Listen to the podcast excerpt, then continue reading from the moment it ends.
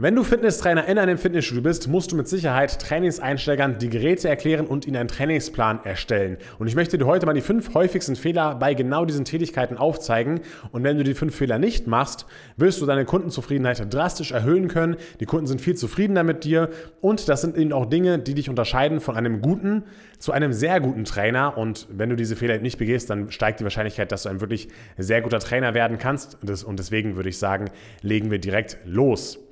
Und zwar der erste Fehler ist, dass die oder dass viele die Übungen zu komplex für den Anfang wählen. Also dass sie komplexe Übungen machen, wie zum Beispiel Kniebeugen, Front Squats, Back Squats, ja, Low Bar, High Bar, solche Sachen oder auch Kreuzheben, Bankdrücken. Teilweise können das zu komplexe Übungen sein für Trainingseinsteiger. Und zwar denke ich, dass es von zwei Faktoren abhängig ist, wie komplex die Übung sein darf oder was die Komplexität der Übung beeinflusst. Und zwar das erste ist, welche Vorerfahrung hat der Trainierende.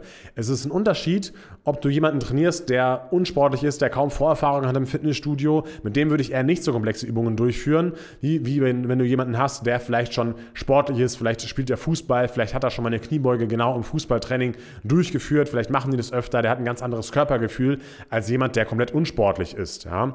Und deswegen musst du das immer beachten, wenn du eben jemanden hast, der unsportlich ist, der kaum Vorerfahrung hatte, mit dem würde ich erstmal ein Gerätetraining durchführen, weil er sowieso auch Erfolg damit haben wird und weil ihn die anderen Übungen wahrscheinlich überfordern und er fühlt sich vielleicht auch schlecht, weil er dann das Gefühl hat, okay, ich bin irgendwie zu blöd, Übungen auszuführen. Dabei liegt es gar nicht an ihm, sondern er hat einfach nicht das Muskelgefühl, er hat einfach nicht das Körpergefühl, um diese Übungen von Anfang an richtig ausführen zu können. Ja? Und das, der zweite Faktor, der die Komplexität der Übung beeinflusst, ist, wie oft kannst du den Trainierenden denn nach dieser ersten Trainingseinheit kontrollieren?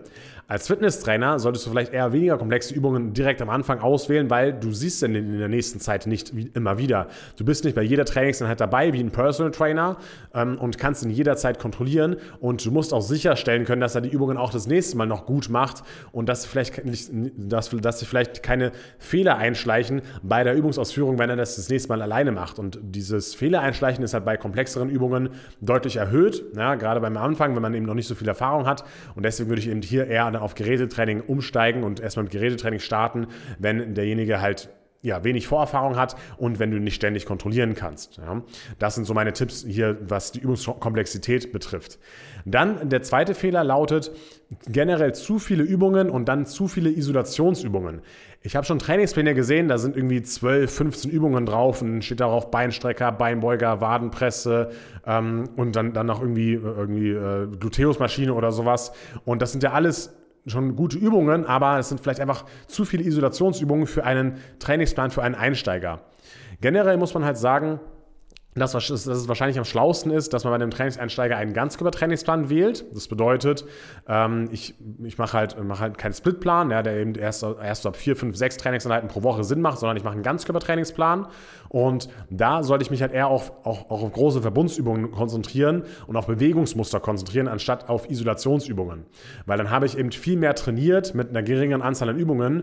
Und ähm, ja, das hat, das hat einfach einen Vorteil, dass es nicht so lange dauert und äh, es ist halt ein bisschen effizienter einfach. Ja? Und äh, wir bringen auch zum Beispiel bei uns in der B-Lizenz bei, dass wir eher in Bewegungsmustern denken und nicht nur in einzelnen Muskelgruppen. Das heißt, wir sagen, okay, es müssen diese Bewegungsmuster in dem Trainingsplan enthalten sein. Und ähm, so mit diesen Übungen kannst du genau dieses Bewegungsmuster abdecken. Und zum Beispiel beim, beim, beim Bewegungsmuster Hinge, ja, das ist so das klassische Bewegungsmuster, was man im Kreuzheben durchführt oder auch bei Hip Thrusts, ja. Das ist zum Beispiel nicht so gut durchführbar an Geräten. Es gibt jetzt so, nicht so wirklich so ein Gerät, was den Hinge wirklich trainiert, außer halt so eine Hip Thrust Maschine, aber das haben die wenigsten und deswegen sagen wir da, okay, dann trainieren wir halt hier isoliert die einzelnen Muskeln, die da dabei sind, zum Beispiel mit Hyper Extensions oder zum Beispiel mit äh, Beinbeugermaschine, ja. Aber bei den anderen Übungen, wie zum Beispiel dem horizontalen Druckmuster, da können wir super dann die Brustpresse durchführen, statt jetzt irgendwie Butterfly und dann nochmal eine extra Trizepsübung oder sowas, ja. Also sich eher hier auf große Verbundsübungen konzentrieren und so ungefähr so bei fünf bis acht Übungen, maximal vielleicht auch neun Übungen bleiben. Kommt natürlich auch ein bisschen auf die Anzahl der Sätze an. Wenn du jetzt bei jeder Übung nur zwei Sätze machst, ist man natürlich schneller, als wenn man bei jeder Übung fünf Sätze macht. Aber ungefähr so fünf bis acht, maximal neun Übungen ist für einen Trainingsplan, für einen Trainingseinsteiger wohl eine sehr gute Wahl. Und fünf Sätze würde ich halt eher nur machen, wenn man wirklich so ein 5x5-Training macht. Also ähm, zum Beispiel fünf Sätze äh, Brustpresse, fünf, fünf, Sätze Beinpresse oder dann eben auch schon fünf Sätze Kniebeugen, fünf Sätze Bankdrücken und so weiter und so fort. Dann macht das eben ein bisschen mehr Sinn.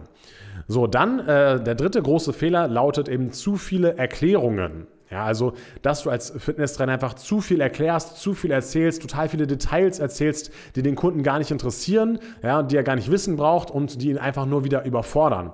Es ist ein großer Unterschied, ob du als Trainer genau weißt, warum die Übung so durchgeführt wird, ja, und zu dem, was du als Trainer dem Kunden wirklich sagst. Ja, weil du als Trainer musst halt wissen, okay, warum stelle ich bei der Brustpresse den, den, das Gerät ungefähr so ein, dass der Winkel zwischen Oberarm und Oberkörper ungefähr bei 45 Grad liegt ja, das hat den Grund, dass der suprachromiale Raum dadurch nicht so, nicht so eng wird, ja, oder dass, äh, dass da einfach ein bisschen mehr Platz ist und dass ich dann eben, dass es ein bisschen angenehmer ist für die Schulter, wenn ich auf diese Art und Weise die Brustpresse durchführe. Aber das muss der Kunde nicht wissen. Ja, der braucht nichts von suprachromialen Raum oder Supraspinatus oder Oberarmkopf oder Schulterdach wissen. Der muss einfach nur wissen, hey, wie stelle ich das Gerät ein, sodass es passt. Ja, und das musst du halt erkennen können als Trainer, aber das musst du dem Kunden nicht sagen, sondern sagst einfach, hey, mach das Gerät immer auf vier und dann ist es gut. Und dann kannst du dich eher darauf konzentrieren, wie der Kunde sich während der Übung bewegen soll. Also, dass er die Bewegungsausführung korrekt macht. Zum Beispiel, dass das Gewicht immer in der Luft bleibt, wenn er zurückgeht oder wie weit er in den Arm strecken soll. Das sind eher Sachen, die er sich ja merken muss. Die kannst du nicht einstellen für ihn und darauf sollte er sich dann eher konzentrieren.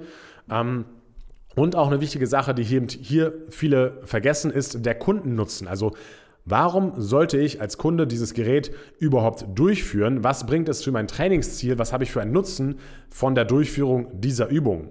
Das vergessen die meisten und lieber ein bisschen weniger Details, weniger Fachgesimpel sagen und eher den Kundennutzen in den Vordergrund stellen. Ja, davon äh, und, und, das interessiert wirklich den Kunden und das hält ihn noch motiviert, dass er eben dann auch dran bleibt an dem Training. Und das ist ja auch das Wichtige, dass er eben nicht nach den ersten Trainingseinheiten wieder aufhört, sondern dass er genau weiß, ich weiß, wofür ich das mache, ich weiß, dass diese Übungen gut für mein Ziel sind und deswegen mache ich das Ganze auch und führe die ganzen Übungen so durch. Der vierte Fehler, den manche eben nicht beachten, ist, dass du die Position der Geräte nicht mit berücksichtigst. Zum Beispiel kann es sein, dass irgendwie der Kardiobereich dort sich befindet und dann direkt vor dem Kardiobereich befindet sich zum Beispiel die Beinbeugermaschine liegend oder auch vielleicht Hyperextensions und man kann direkt von, der, von dem Kardiobereich ja, auf diese Geräte schauen und da sind vielleicht manche Körperpartien besonders betont bei dieser Übung oder vielleicht können sich die gewisse Personen einfach ein bisschen unwohl fühlen, wenn sie die Übung ausführen und so von so vielen Leuten da beobachtet werden. Und das muss man auf jeden Fall auch berücksichtigen, die Position der Geräte im Fitnessstudio. Man könnte vielleicht auch sagen, okay, wir stellen vielleicht genau diese Geräte, wo man halt direkt auf etwas draufschauen kann, ähm, stellen wir vielleicht ein bisschen um, damit es eben nicht mehr der Fall ist. Aber das solltest du auf jeden Fall auch berücksichtigen als Trainer bei der Geräteerklärung, bei dem Schreiben des Trainingsplans. Wie fühlt sich die Person währenddessen, während sie die Übung durchführt? Ja, also das musst du auf jeden Fall mit berücksichtigen. Generell generell solltest du eine Wohlfühlatmosphäre schaffen, dass der Kunde sich immer wohlfühlt, ja, dass er das Training gerne durchführt und da gehört eben genau sowas mit dazu. Also sowas solltest du unbedingt mit berücksichtigen. Und als fünftens, der fünfte Fehler ist, dass du die Wünsche des Kunden entweder zu viel oder zu wenig mit berücksichtigst ja, du bist zwar der Experte und du musst genau das Training vorgeben und musst genau sagen, so und so machen wir das Training, aber wenn du gar nicht auf den Kunden eingehst, dann kann es vielleicht auch negativ sein. Zum Beispiel, stell dir vor, du hast einen Kunden und derjenige möchte, ja, Brust-Bizeps trainieren, einfach einen geilen Oberkörper haben. Und da musst du ihm natürlich erklären, schau mal her, wir müssen natürlich auch die Beine mit trainieren und es macht Sinn, dass wir jetzt nicht nur Übungen für Brust und Bizeps trainieren, sondern auch den Rücken mit trainieren, auch den Bauch mit trainieren und so weiter und so fort. Das musst du ihm natürlich erklären, aber der Kunde sollte vielleicht trotzdem so ein bisschen das Gefühl haben, dass du auf ihn eingegangen bist. Das heißt, bau vielleicht mal eine extra Übung, vielleicht noch für den Bizeps mit ein und schau vielleicht auch, dass man da ja ähm, einen Wiederholungsbereich wählt, wo der Kunde auch wirklich was spürt, also so ungefähr zwischen sechs und zehn Wiederholungen. Ja, dass man am Ende nochmal einen Bizeps trainiert und dass er da spürt, ah, okay, jetzt habe ich wirklich was für den Bizeps gemacht. Dann spürt er auch so ein bisschen den Pump und das motiviert ihn natürlich dann auch wieder.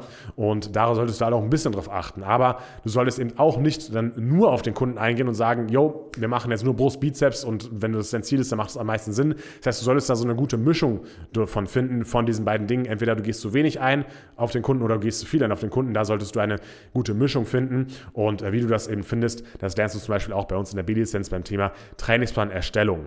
Und wenn du jetzt sagst, du möchtest wirklich ein sehr guter Trainer werden und nicht ein guter Trainer bleiben und möchtest auch all diese Dinge, die ich hier angesprochen habe, über Trainingsplanerstellung und über Gerätetraining richtig, richtig gut lernen, dann check auf jeden Fall mal die B-Lizenz der KAF Akademie aus. Denn dort gehe ich da ganz genau immer darauf ein, okay, was musst du wissen, bisschen über das Gerät für dich als Trainer. Was lässt du absichtlich weg, was du dem Kunden erklärst? Welche Schritte musst du befolgen, damit der Kunde das so verstehen kann? Wie musst du Körpersprache, Mimik, Gestik einsetzen, damit du diese Geräteerklärung perfektionierst? Also ich habe da schon einen hohen Anspruch daran sozusagen, wie man bei uns die Geräte erklären sollte, damit du wirklich halt so ein sehr guter Trainer wirst und nicht nur, ja, sagst, ja, jetzt setz dich ins Gerät rein und jetzt mach mal so und so und dann passt es schon. Ja, also da gibt es ganz viele kleine Nuancen, die man beachten kann und die bringe ich dir zum Beispiel in der B-Lizenz bei und du kannst die B-Lizenz sogar gerne kostenlos testen mit dem Demozugang, also auf kaf-akademie.de slash Demo kannst du den kostenlosen Demozugang sichern und dort dir das Ganze mal ansehen und dann würde es mich natürlich freuen, wenn wir dich mal bei einer unserer Ausbildungen begrüßen dürfen. Bis zum nächsten Mal, dein Tim Kinalze, Karriere als Fitnesstrainer Akademie und ciao.